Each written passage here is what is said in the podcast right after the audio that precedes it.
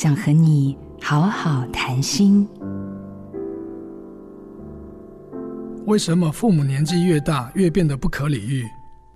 有时候我在门诊会看到子女带着年老的父母来看病，说他们常常这里酸那里痛，吃了药还是一样，而且一直讲同样的事情，还容易发脾气，是不是得了失智症？的确，失智症除了记忆不好外，也会有情绪和行为的症状，甚至连个性也会改变。不过，这也有可能是忧郁的表现，因为父母不习惯向子女表达忧郁，所以忧郁常常以各种各样的身体症状表现出来。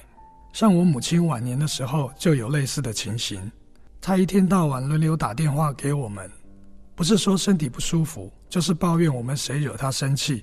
弄得我们无法专心工作，后来我们就搬回去和他住，他就不药而愈了，而且最后是安详的离世。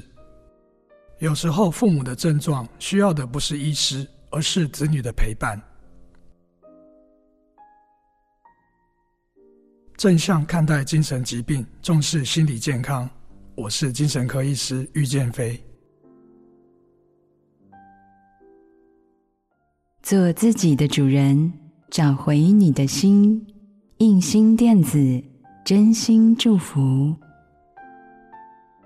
好家庭联播网，中部地区古典音乐台 FM 九七点七，北部地区 Bravo FM 九一点三。